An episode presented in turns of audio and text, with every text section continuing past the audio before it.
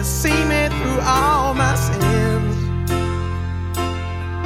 There were times in my life when I was going insane, trying to walk through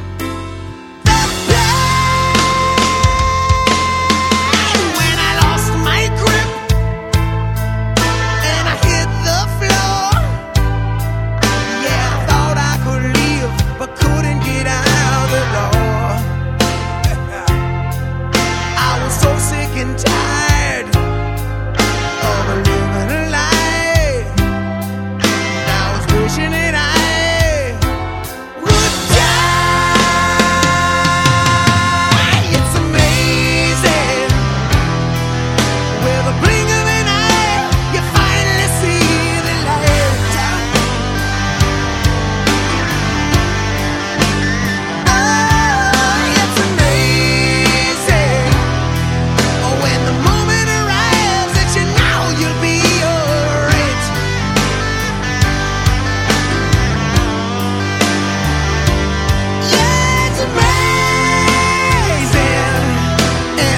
In a prayer for the desperate heart.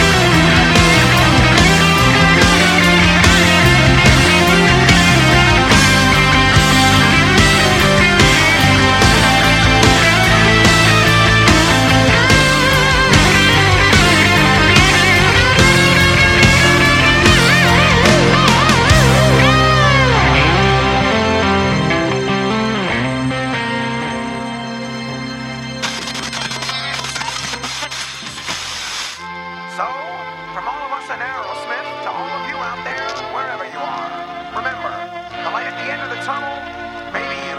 Good night.